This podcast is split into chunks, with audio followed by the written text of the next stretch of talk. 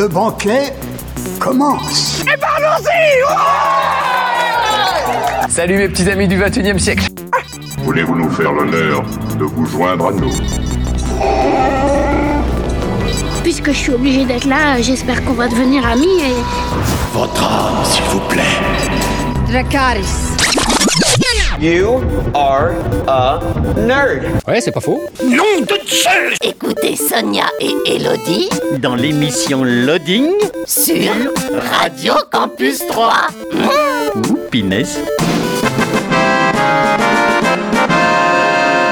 Et bonjour à tous, bonjour à toutes, bienvenue dans cette nouvelle émission de Loading. C'est le jeudi en direct 20h-21h, hors diffusion le vendredi 13h-14h et le dimanche 18-19h. Bonjour Elodie. Bonjour Sonia. Comment vas-tu? Bah, ça va bien.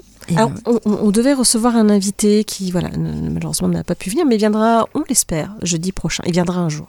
Il viendra un jour, voilà. Qu'avons-nous au sommaire de cette émission Elodie? Eh bien, on va commencer avec les sorties euh, jeux vidéo. Ensuite, on parlera d'un jeu de plateau qui fait peur. Euh, pour ensuite enchaîner sur un forum roleplay. On parlera ensuite de manga. Euh, et puis, la petite rubrique sur l'actu cinéma-série. Et sur... alors, qu'est-ce que j'ai mis? Que sont-ils devenus? C'est ça. Que sont-ils de... Qu'est-elle devenue cette actrice euh, d'un film euh, des années 80 Toujours avec un blind test, un blind test hein, évidemment. Et on finira avec une euh, série extraordinaire. Une série extraordinaire. D'accord. Très bien. Il n'y a pas de parti pris là-dedans. non, pas du tout. Eh bien, c'est parti dans l'actu jeu vidéo, la sortie le 28 février de Scars Above, euh, disponible sur PC, PS4, PS5, Xbox One et Series X. C'est développé par Mad Head Games et édité par Prime Matter. C'est un jeu d'action, aventure, tir à la troisième personne. Une structure extraterrestre colossale et énigmatique est apparue en orbite autour de la Terre. L'humanité lui a donné le nom de Métaédron.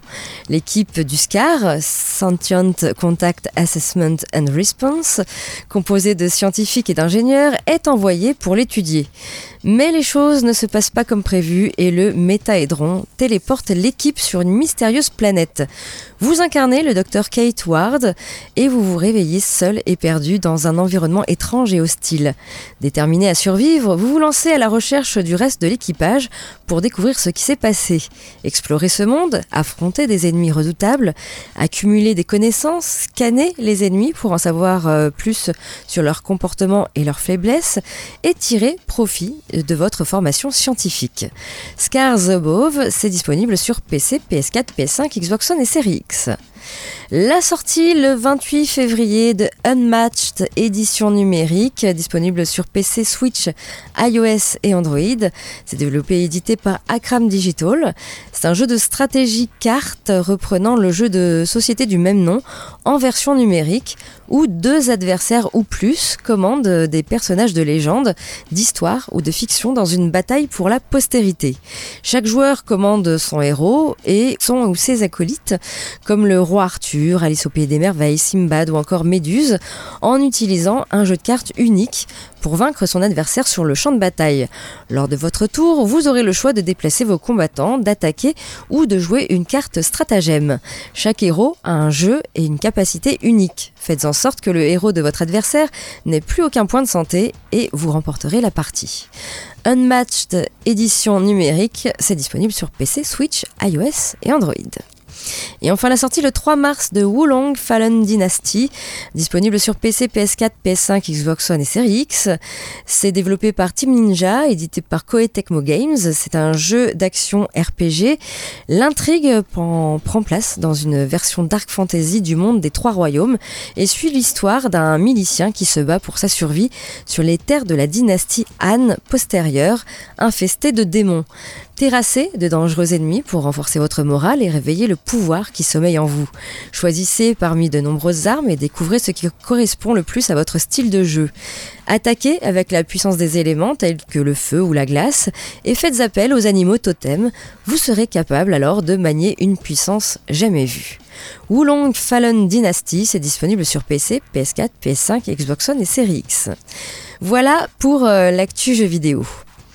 On fait une petite pause musicale et ensuite, Elodie, euh, tu nous parles d'un jeu. Oui, on va parler de pièges obscurs euh, avec des monstres. euh, voilà. D'accord, quelque chose qui fait peur. Voilà, c'est ça. Très bien. on écoute euh, No Doubt avec Ex-Girlfriend et on se retrouve tout de suite après, pas toujours sur Radio Campus 3 et toujours dans l'émission Loading. Elodie, tu nous parles d'un jeu qui fait peur. Oui, ça s'appelle Piège obscur. Frayez-vous un chemin dans la pénombre, mais ne laissez pas votre bougie s'éteindre. Vous vous réveillez dans le noir, la peau froide, l'esprit vide. Vous n'avez rien d'autre que votre peur, une bougie vacillante et une question. Combien de temps votre lumière va-t-elle durer? Pris au piège et rampant dans un labyrinthe noir comme la nuit, équipé uniquement de faibles bougies, vous devez travailler ensemble pour explorer le labyrinthe et vous échapper. Malheureusement, la faible lumière de vos bougies n'éclaire que votre environnement immédiat. Pire encore, d'horribles mangeurs de cire, des monstres qui méprisent la lumière, gâtent dans l'obscurité suffocante l'occasion de frapper. Pour gagner, les joueurs doivent chacun récupérer une clé, trouver une porte et s'échapper en groupe. Dans Piège obscur, l'évasion ne sera pas facile car la visibilité de chaque joueur est limitée par la faible lumière de sa bougie. Elle n'éclaire que les tuiles directement reliées au leur et lorsque les joueurs se déplacent, les tuiles qui tombent dans l'obscurité sont retirées du jeu. Revenir sur ses pas ne fait qu'ouvrir de nouveaux chemins, les anciens étant perdus à jamais. Les clés et les portes essentielles disparaissent si votre lumière s'en éloigne. Donc c'est un jeu de placement de tuiles horrifique, entièrement coopératif, qui piège entre une à cinq âmes perdues dans un labyrinthe surnaturel de ténèbres éternelles. Et donc effectivement, vous allez avoir, euh, alors c'est sympa parce que donc vous avez un plateau de jeu et vous avez euh, une bougie euh, sur le côté en carton dans laquelle vous avez toutes vos petites tuiles. Quand il n'y a plus de tuiles, c'est qu'il n'y a plus du tout de bougies. Et c'est un peu, c'est c'est pas top. Donc le but c'est de trouver une clé et de vous rassembler tous sur une porte pour pouvoir sortir.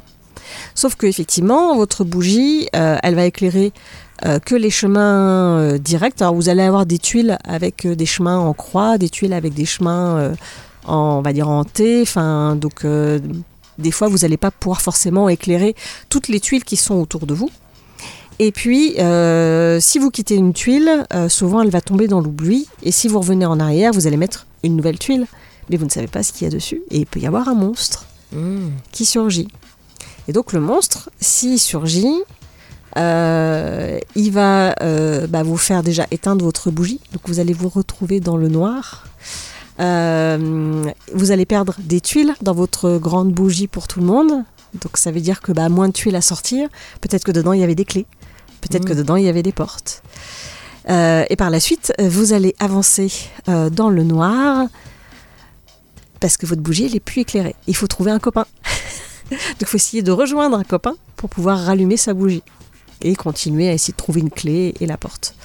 Euh, voilà, donc c'est un, un jeu qui est pas très compliqué finalement hein, à expliquer. Euh, Pour le coup, les règles sont assez simples.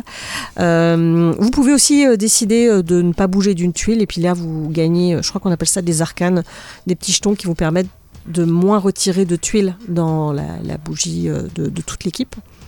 Euh, et puis, euh, donc moi j'ai fait qu'une seule partie pour le moment avec euh, le, je dirais le jeu de base, mais vous avez euh, des tuiles avec des monstres spécifiques qui font des choses plus particulières, donc ça permet comme ça euh, de pouvoir euh, bah, jouer des parties différemment et ne pas rester toujours sur voilà la même façon de jouer. Et donc c'est un jeu qui se joue de 1 à 5 joueurs, c'est à partir de 14 ans, parce que la mécanique, enfin déjà parce qu'il y a des monstres, voilà, c'est un peu anxiogène. hein. Euh, et puis il y a la mécanique aussi un petit peu à comprendre de comment ça se passe pour les tuiles, parce que hum, je vais pas expliquer, mais on peut aussi euh, parfois décider de tomber dans un trou, parce qu'il y a des tuiles qui se craquellent une fois que vous les avez quittées. Avec votre bougie, elles sont toujours éclairées, mais ça devient un trou. Ça évite, par exemple, aux monstres de venir vous attaquer, parce qu'ils peuvent des fois tomber dans le Ah. trou.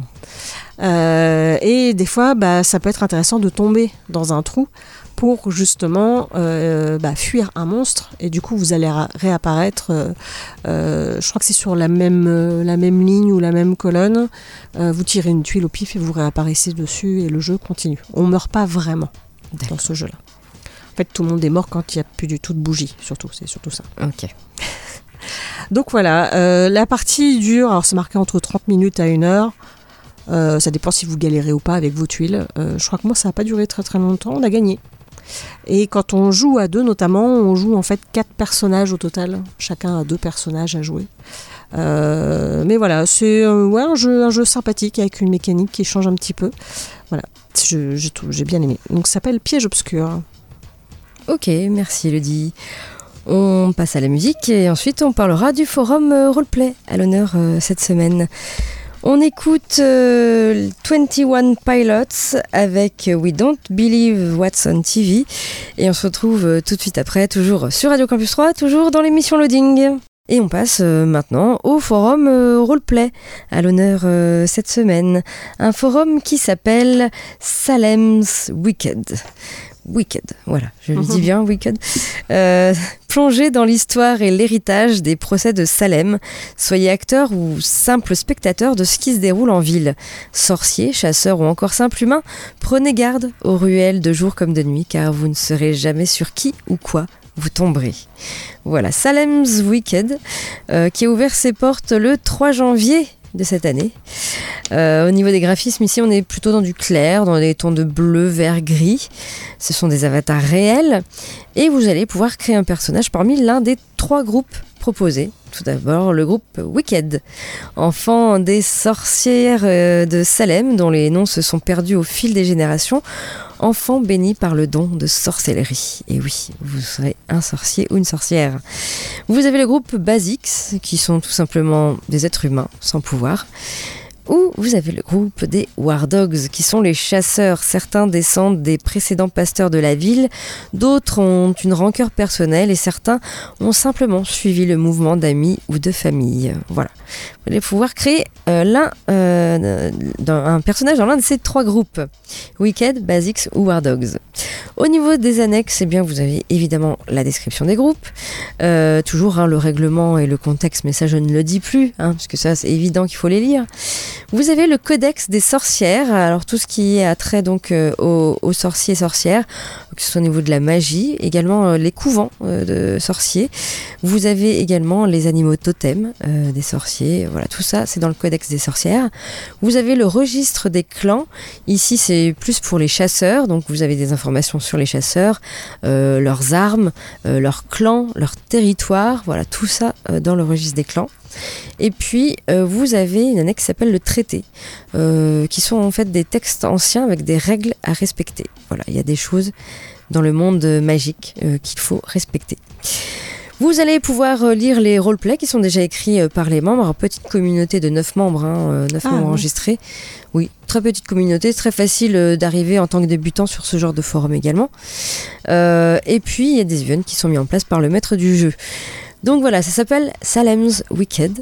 Euh, ça a ouvert ses portes le 3 janvier 2023. Il y a 9 membres enregistrés, donc petite communauté pour l'instant. Pas de ligne minimum d'écriture, par contre, c'est déconseillé au moins de 16 ans.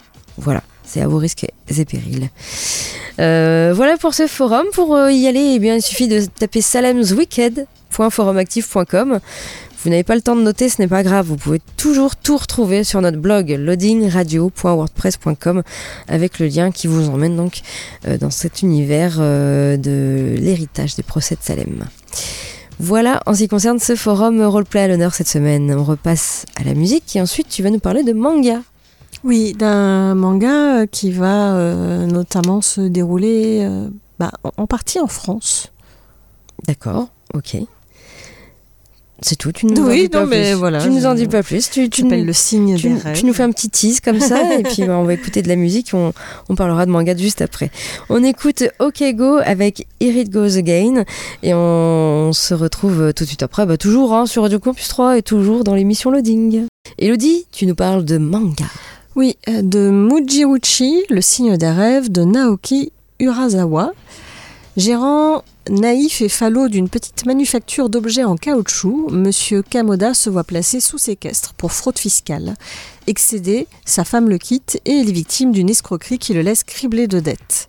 Alors qu'il erre sans but dans la ville avec sa fille Kazumi, à deux doigts de céder à des pulsions de désespoir, il va trouver sur sa route un étrange signe des rêves qui l'amènera jusqu'à Paris pour l'aventure de sa vie, dans une série de manigances concentriques autour de la dentelière, le chef-d'œuvre de Vermeer. Alors, il faut savoir que euh, pour ce manga, que le Louvre et Futuropolis, qui est une maison d'édition, ont créé une collection de bandes dessinées se déroulant dans le musée du Louvre et signée d'auteurs prestigieux, parmi lesquels on retrouve quelques mangaka. Donc on a par exemple Les Gardiens du Louvre de Jiro Taniguchi, que je n'ai pas encore lu. J'adore Jiro Taniguchi, mais j'ai pas encore eu l'occasion. Euh, Rohan au Louvre de Hirohiko Araki, Les Chats du Louvre de Taiyo Matsumoto et donc Le Signe des Rêves de Naoki Urasawa dont on va parler. Euh, donc le but est que chaque auteur s'approprie le musée et écrive une histoire qui correspond à son style. De ce point de vue, il ne s'agit pas exactement de travaux de commande, car il y a quand même une liberté totale de ton, permettant à la collection d'être très éclectique. Euh, surtout qu'il y a plusieurs nationalités qui sont représentées pour cette collection de BD. Concernant le signe des rêves, Urasawa a pu visiter le Louvre de fond en comble pendant une semaine en 2017, afin euh, bah, d'écrire ce manga. Euh, pardon, je suis perdue dans mon texte. Euh, oui, donc ce manga qui a été publié en deux volumes grand format en 2018 en France. Il y a eu une prépublication dans un magazine au Japon. Et c'est en juin 2019 qu'on a eu une édition un peu plus au format manga que j'ai emmené avec moi. C'est pas du tout radiophonique. Enfin, format manga, un peu grand format manga quand même. Et euh, ce qui est intéressant, c'est que par exemple, j'adore Jiro Taniguchi, qui a quand même un manga qui ressemble beaucoup à de la bande dessinée euh, franco-belge dans sa structure. Et là, euh, c'est un peu pareil. Ça ressemble beaucoup à de la bande dessinée. On a pas mal de cases et un côté un petit peu réaliste dans les dessins. Il y a quand même le style un peu manga, mais ça reste du dessin assez réaliste. Euh, alors, où j'en étais euh, Alors, contrairement à ce que le résumé euh, dit et laisse penser, comme quoi on va être beaucoup dans le Louvre, ça va pas être le, enfin c'est un peu le, final de l'histoire, mais pas forcément, tout ne va pas forcément se passer dans le Louvre. Il y a pas mal de choses qui vont se passer avant, parce que le cœur du récit est en fait clairement le personnage de Yami qui est mystérieux, séduisant, malgré sa dentition assez étrange. Et ce qui est intéressant aussi, c'est que dans la post-phase du manga, on explique euh, qui est ce personnage d'Iami, qui est en fait un personnage important dans la culture japonaise en général. Moi, je le connaissais pas du tout euh, comme, personnage, mais voilà, il fait vraiment partie de la culture japonaise. J'en dirai pas plus, je laisse les gens euh, découvrir en, lisant le manga. Et donc voilà, et de lire également la post-phase qui va vous en apprendre davantage sur le sujet. Et ça va d'autant plus épaissir un petit peu le mystère autour de ce personnage, qui est déjà très très mystérieux dans le manga, mais là ça en rajoute encore un peu une couche. Et donc, euh, en effet, si Yami profite de la détresse de Takashi et sa fille pour les embarquer dans une histoire rocambolesque autour de la dentelière, euh, nous ne serons jamais vraiment certains des motivations autour de son opération. Et sous ces airs de projet de commande, dont le cadre pourrait brider la créativité et le talent de l'auteur, ici le signe des rêves va plutôt se révéler au contraire être une œuvre qui euh, va mêler harmonieusement différents niveaux de récit euh, à un propos pointu sur l'art et l'interprétation des œuvres, tout en intégrant son propos à l'intrigue même. Et si on ajoute à ça la virtuosité, la virtuosité, ah, pardon, la virtuosité caractéristique de Naoki Urasawa en termes de dessin et de caractérisation des personnages, on se retrouve au final face à une petite pépite. Voilà. Donc j'ai vraiment beaucoup aimé. Euh, tu vois à quoi ressemble la dentelière, le tableau dont on parle ou pas? Mmh, si je te montre la photo, ça te dit quelque chose? Oui. Ouais, c'est quand même un tableau qui est très connu, qui est au Louvre. Et euh, je vous laisse chercher, hein, vous qui êtes de l'autre côté euh, du poste. Mais euh, voilà, tout est, tout est autour de ce tableau-là dans, dans l'histoire. Bon, il y a d'autres œuvres aussi que l'on voit. Il y a notamment une, une sculpture d'un couple. Voilà, il y a des photos qui sont à la fin du manga qui montrent les, les œuvres, à quoi elles ressemblent en vrai. Mais voilà, c'est une façon euh, originale euh, d'en apprendre un peu plus sur, le Louvre, même si c'est pas totalement l'histoire euh, qui est c'est pas, pas, vraiment sur le Louvre en particulier, mais en tout cas, le Louvre a quand même son rôle dedans. Donc, je vous le conseille, c'était vraiment très sympa à lire, c'était une vraie bonne surprise. Donc, ça s'appelle Le signe des rêves de, je retrouve le nom, de Naoki Urasawa. Très bien, merci Elodie. On repasse euh, à la musique et ensuite on parlera bah, des sorties ciné à 3 cette semaine. Également euh, de l'actu tournage, des petites choses euh, qui sont en train de se faire. Alors est-ce que c'est bien, est-ce que c'est pas bien, j'ai envie de dire? Ah. On verra. également, eh bien, notre rubrique, que sont-ils devenus? Qu'est-elle devenue cette actrice d'un film des années 80, toujours avec un petit blind test qui va être relativement facile? Ne t'inquiète pas, Elodie, je pense que tu vas deviner. Et on finira donc par une série euh, qu'elle est trop géniale, d'après Elodie. voilà, c'est ça. Ça s'appelle Extraordinary. Elle est Ah, donc Elle est extraordinaire. extraordinaire, Mais elle est d'accord. trop géniale aussi. On écoute euh, Fatboy Slim avec Praise You et on se retrouve euh, tout de suite après, toujours euh, sur Radio Campus 3, toujours dans l'émission Loading. C'est parti, on va parler des sorties ciné à Troyes et à Pont-Sainte-Marie cette semaine. Mais oui, on va parler également du cinéma L'Utopia. Au, au CGR, tout d'abord, vous avez le film Creed 3. Euh, réalisé par Michael B. Jordan avec Michael B. Jordan et Tessa Thompson. Idole de la boxe et entouré de sa famille, Adonis Creed n'a plus rien à prouver jusqu'au jour où son ami d'enfance, Damian, prodige de la boxe lui aussi, refait surface. À peine sorti de prison, Damian est prêt à tout pour euh, monter sur le ring et reprendre ses droits. Adonis joue alors sa survie face à un adversaire déterminé à l'anéantir. Creed 3, euh, c'est disponible actuellement sur vos écrans troyens au CGR. Vous avez le film Empire of Light, euh, réalisé par Sam Mendes avec Olivia Colman et Michael Ward. Hilary est responsable d'un cinéma dans une ville balnéaire anglaise et tente de préserver sa santé mentale fragile. Stephen est un nouvel employé qui n'aspire qu'à quitter cette petite ville de province où chaque jour peut vite se transformer en épreuve. En se rapprochant l'un de l'autre, ils vont apprendre à soigner leurs blessures grâce à la musique, au cinéma et au sentiment d'appartenance à un groupe. Empire of Light, c'est à voir actuellement sur vos écrans troyens. Vous avez le film La syndicaliste, réalisé par Jean-Paul Salomé avec Isabelle Huppert et Grégory Gadebois. Un matin, Maureen Kearney est violemment agressée chez elle. Elle travaillait sur un dossier sensible dans le secteur nucléaire français et subissait de violentes pressions politiques. Les enquêteurs ne retrouvent aucune trace des agresseurs. Est-elle victime ou coupable de dénonciations mensongères? Un thriller haletant euh, dans un scandale d'État. La syndicaliste, c'est à voir également euh, sur vos écrans au CGR. Il y a le film Les Petites Victoires, réalisé par Mélanie Offray avec Michel Blanc et Julia Piaton. Entre ses obligations de mère et son rôle d'institutrice au sein d'un petit village de Kerguen, les journées d'Alice sont déjà bien remplies. L'arrivée dans sa classe d'Émile, un sexagénaire au caractère explosif, a enfin décidé à apprendre à lire et à écrire, va rendre son quotidien ingérable. Surtout qu'Alice, qui n'avait rien vu venir, va devoir aussi sauver son village et son école. Les Petites Victoires, c'est à actuellement au CGR à 3. Il y a le film Si un homme, euh, c'est un documentaire réalisé par euh, Simon Panet. Mine d'or de Percoa, Burkina Faso, Opio a 13 ans et travaille en surface, gagnant pour seul salaire un sac de cailloux par mois. Son père souhaite qu'il intègre une formation professionnelle, mais il ne peut pas euh, payer les frais de scolarité. Opio doit donc réunir cet argent et demande à son patron une promotion, le droit de descendre dans les galeries souterraines où l'on dit que les hommes peuvent devenir riches. Si tu es un homme, c'est à euh, actuellement également au CGR. Il y a le film The Sun réalisé par Florian Zeller avec Hugh Jackman et Laura Dern. À 17 ans, Nicolas semble en pleine dérive. Il n'est plus cet enfant euh, lumineux qui souriait tout le temps. Que lui arrive-t-il? Dépassé par la situation, sa mère accepte qu'il aille vivre chez son père Peter. Remarié depuis peu et père d'un nouveau-né, il va tenter de dépasser l'incompréhension, la colère et l'impuissance dans l'espoir de retrouver son fils.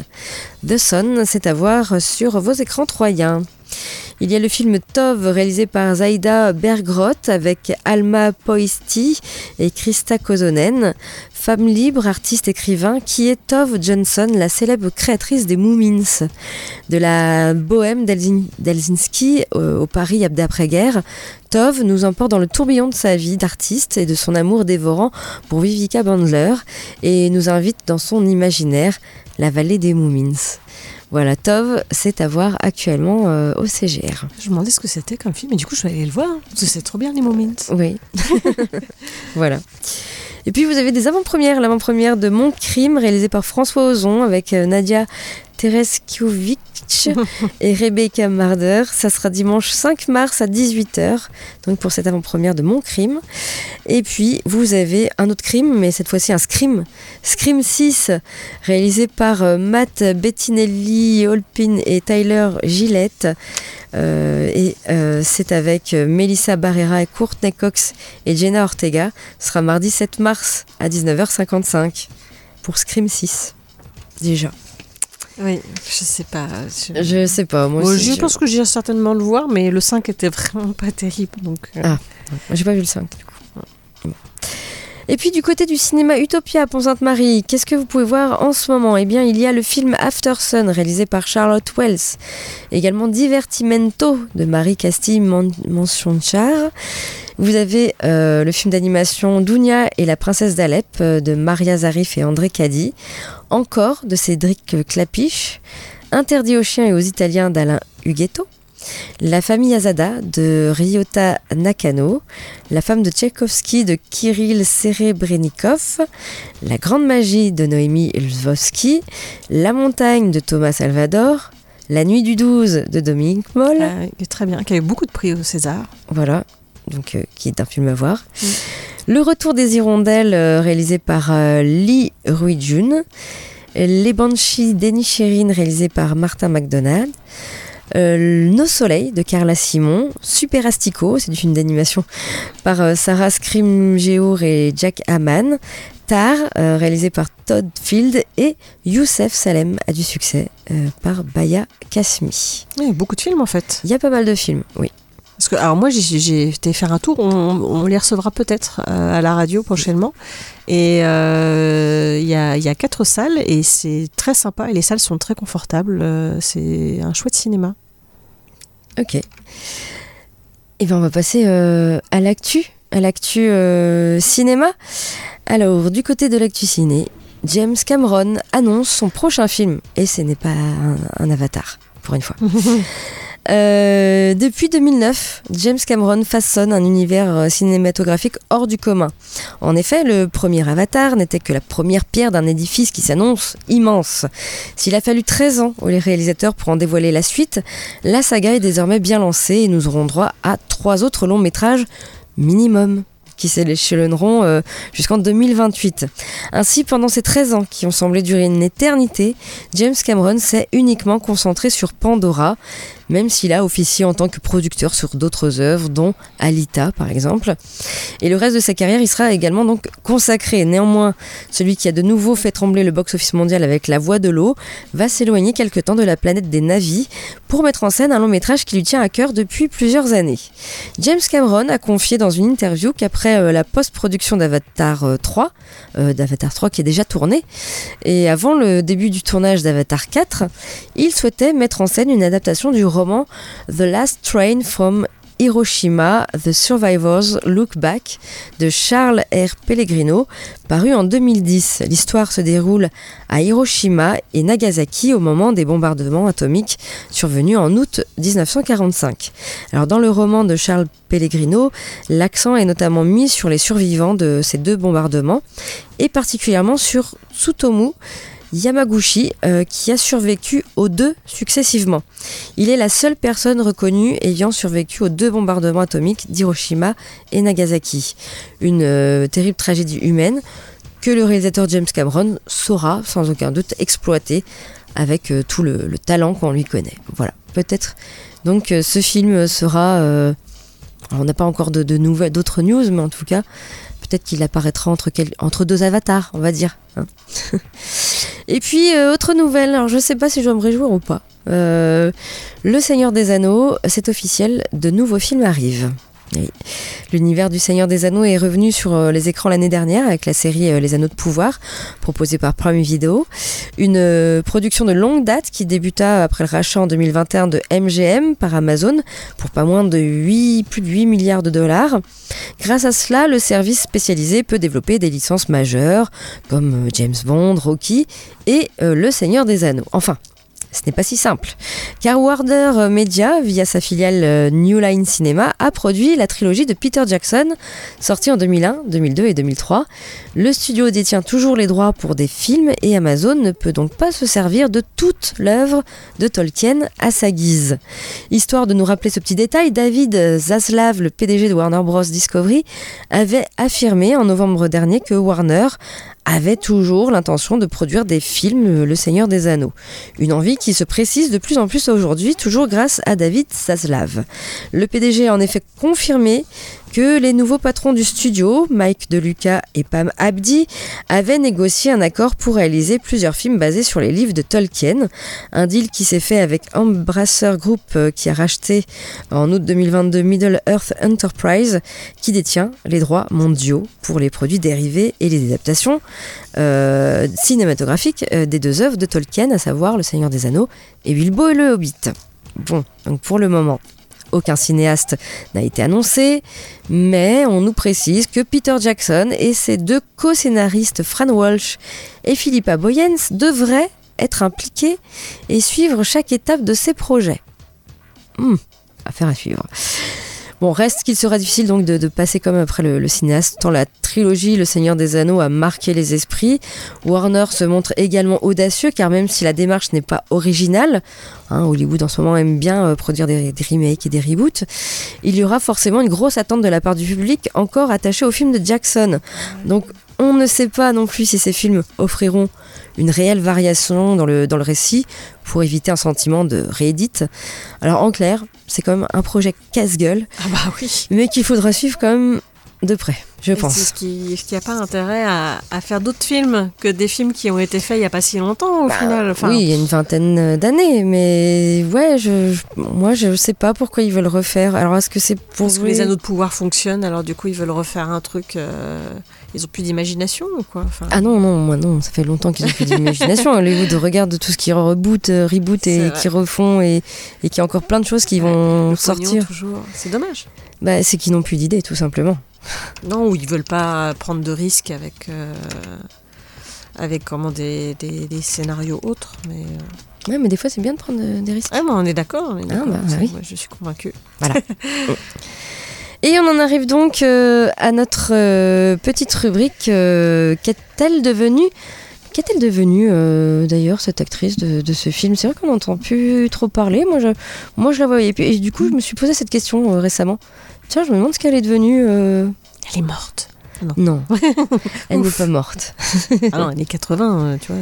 Voilà, on est fin des années, a, fin des mais- années 80. C'est un film dont la musique euh, pff, est, est totalement connue. hein, voilà. Est-ce que je vais deviner Mais bien sûr, tu vas deviner. Alors si tu devines pas, je, je, je quitte le plateau. je quitte la radio. Dis pas ça.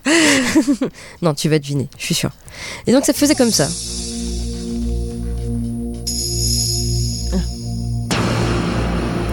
Bleu. Ah bah voilà, c'est bien, t'as deviné. On va laisser quand même le petit.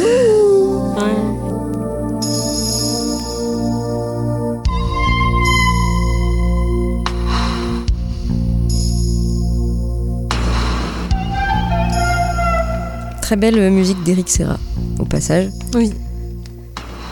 qui fait, euh, qui fait années 80. voilà, donc Le Grand Bleu, un film réalisé par euh, Luc Besson qui est sorti en 88. Est-ce que j'ai besoin de, raconter l'histoire? Allez, je vous raconte l'histoire. Depuis l'enfance, euh, une rivalité oppose deux fans de plongée, le français euh, Jacques Mayol et l'italien Enzo Molinari. À l'âge adulte, ils continuent à s'affronter, descendant toujours plus profond en apnée. Un jour, Jacques rencontre Johanna, qui travaille avec un professeur venu étudier les réactions d'un corps immergé sous la glace. Et là, c'est le coup de foudre. On peut résumer ça comme ça. Voilà. Oui. Il y, a- il y a des dauphins aussi dedans. Mais bon. Et donc, je me suis intéressée à ce qu'était devenue bah, Rosanna Arquette. Qui, alors, qui fait partie de la grande famille des Arquettes? Oui, de la grande famille euh, David, euh, Je me souviens plus de son prénom, mais. Ah euh, le- le- bah, l'acteur c'est Lewis Arquette, euh, Patricia Arquette, Ah, voilà, Patricia. David Arquette, voilà, et tout ça. bon. Euh, donc, qui fait partie de cette famille-là. Rosanna Arquette qui a aujourd'hui 63 ans. Bon, ça. Voilà, vous pouvez voir avant, après, bien sûr, sur notre blog. Bon, évidemment, elle a vieilli. hein. Ouais, c'est plutôt bien ça va. quand même. Alors Rosanna Arquette ne s'est pas fait connaître vraiment avec le Grand Bleu. Elle s'est fait connaître internationalement avec le Grand Bleu, je dirais, et surtout en France. Mais euh, en fait, le, le film qui l'a fait connaître vraiment, c'est le film avec Madonna, Recherche Suzanne désespérément, en 85. Ah. Évidemment, quand Luc Besson a vu ce film, il voulait absolument Rosanna Arquette pour, euh, pour son film. Et je pense qu'elle a eu vraiment une grande notoriété nationale grâce au Grand Bleu aussi. Voilà. Euh, donc elle a commencé euh, toute jeune par des cours de théâtre et puis ensuite elle a fait du, téléfilm, euh, de la série également. On va la voir dans American Graffiti la suite. Dans, eh ben, écoute, il y y a même des. Je regardais les, les séries qu'elle a fait après le, le- le Grand Bleu, puisqu'elle a continué évidemment euh, sa carrière euh, de, de comédienne après. Il y avait des séries, je savais même pas qu'elle allait jouer dedans. Évidemment, elle a joué aussi dans Pulp Fiction de Quentin Tarantino. Elle a vraiment fait des, des grands films. C'est que je n'arrive pas à me souvenir d'elle. Elle faisait films. junkie pendant que D'accord. L'autre elle faisait une overdose. Oui, oui. Mm. ouais, ouais, C'est à peu près là où je la voyais. Voilà. je suis désolée pour elle. Elle joue dans, dans New York Stories de Martin Scorsese, dans Crash de David Cronenberg. Elle a vraiment joué avec des grands réalisateurs. euh, vraiment, euh, cette période euh, fin des années 80, début des années 90 euh, a été très très marquante et elle, elle a beaucoup tourné. Et puis euh, est venue se greffer hum, une chose moins cool, c'est que bah il y a eu euh, l'affaire euh, Weinstein. Ah. Et euh, Harvey Weinstein, euh, dans les années 90, euh, l'a fait monter dans sa chambre d'hôtel, bon, comme toutes les autres filles.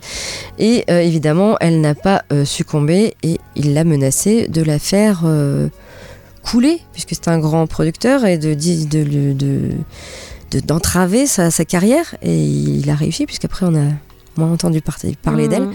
Et à côté de ça, elle n'a plus voulu tourner également pour Hollywood. Elle est devenue très exigeante euh, sur ses rôles et elle a préféré euh, choisir un, un- un circuit indépendant pour, Mhm. pour jouer. Et c'est pour ça qu'on a eu moins de nouvelles d'elle. Euh, mais cependant, elle a quand même tourné. Elle continue encore de tourner, même si on entend beaucoup moins parler d'elle. Euh, elle a même joué dans, dans 89 dans le clip de Michael Jackson, Liberian Girl Ok. dont je m'en souviens plus du tout. Et puis parmi les séries, j'étais super étonnée qu'elle a joué dans autant de séries euh, dont je me souviens pas d'elle.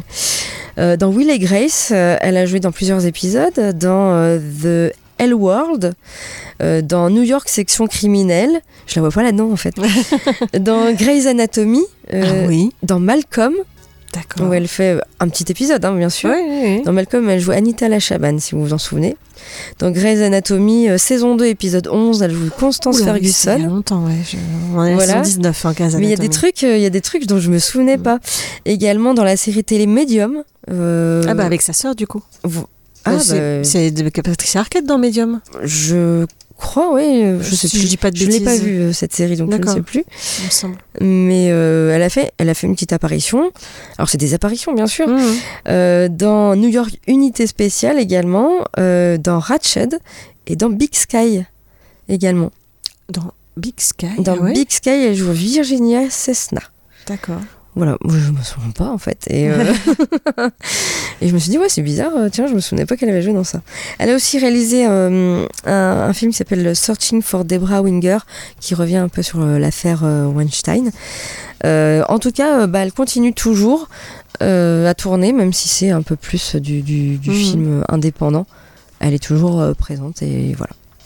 Voilà donc pour Rosanna Arquette. Et si vous n'avez pas vu le Grand Bleu, bah, évidemment, il faut le voir, tout simplement. Oui, c'est vrai. Ça, c'est à voir. C'est c'est un bon film. Alors oui, le film, euh, c'est vrai que j'en ai pas parlé, mais il a été très très critiqué par la presse.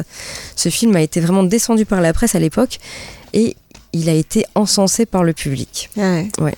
Et il a quand même euh, gagné euh, quelques, quelques prix, notamment la me- meilleure musique pour euh, Eric Serra. Et c'est marrant parce que ce film a été vraiment adoré par le public et détesté par la presse. Ça fait vraiment euh, Ça du arrive, truc. hein. C'est comme là, euh, c'est quoi euh, Babylone et Fableman, ça n'a pas trop été apprécié aux États-Unis. Et chez nous, là, ça cartonne en France. Bah ouais. Donc, euh, Voilà, c'est tout. chaque hein. film a son public. hein. C'est ça. Sans plus attendre, on parle d'une série extraordinaire. oui, donc Extraordinary. On va suivre Jen qui vit dans un univers où chacun a des super pouvoirs, sauf elle. Et euh, on va suivre donc un récit initiatique, drôle, audacieux et novateur qui évoque les difficultés à se faire une place dans un monde où tout vous destine à n'être qu'ordinaire. Alors il y a une saison disponible sur Disney ⁇ qui fait 8 épisodes. A priori il y a une deuxième saison à venir. Et alors, mais je me suis tellement marrée devant cette série. c'est tellement drôle. Euh, elle est, alors c'est de l'humour anglais. Alors, voilà, j'adore cet humour-là. Euh, c'est très fantaisiste. Euh, le casting est d'enfer. Alors c'est que des acteurs que je ne connais pas, mais ils jouent tous extrêmement bien. Euh, et même si c'est une série humoristique, il y a des thèmes abordés qui sont assez profonds finalement. Et c'est vraiment voilà très bien écrit, bien réalisé. Euh, les effets spéciaux sont dans la tonalité de la série, c'est-à-dire qu'ils se prennent pas trop au sérieux non plus. Et puis il y a certains pouvoirs qui sont hilarants, voire un, un peu débiles. Euh, Un peu comme HeroCorp euh Hein? Un peu comme HeroCorp euh, ou... Ouais, ouais, ouais. Enfin, il y en a un par exemple qui normalement arrive à traverser la, la matière, mais il va rester bloqué. Puis il peut le faire que s'il est à poil. D'accord. Donc il va, voilà, il va rester bloqué. On va avoir une paire de fesses dans un mur, par exemple. Euh, je, je peux pas trop en dire parce qu'il y a des choses que vous allez découvrir au fur et à mesure, mais euh, j'ai vraiment passé un très bon moment. C'est une très très bonne euh, surprise cette série. Elle est, voilà, c'est une, bonne série humoristique, mais où il n'y a pas que de l'humour. Il y a aussi d'autres choses dedans.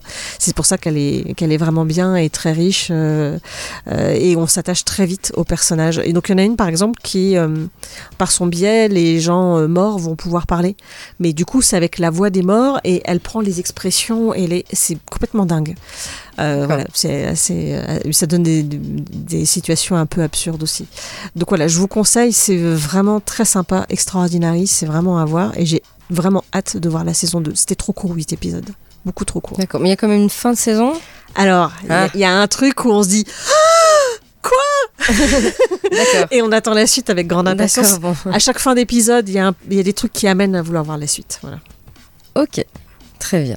Notre émission euh, touche à sa fin. En tout cas, on espère que la semaine prochaine, il y aura euh, notre invité. Oui, oui, on On espère. verra. Et d'ici là, bah, portez-vous bien. N'oubliez pas d'écouter nos podcasts. hein, ils sont pas encore à jour. Presque. Bah, presque. Mais bon, voilà. le dernier avec euh, Art et Jeux sans C1 est, est dispo. D'accord. Très bien.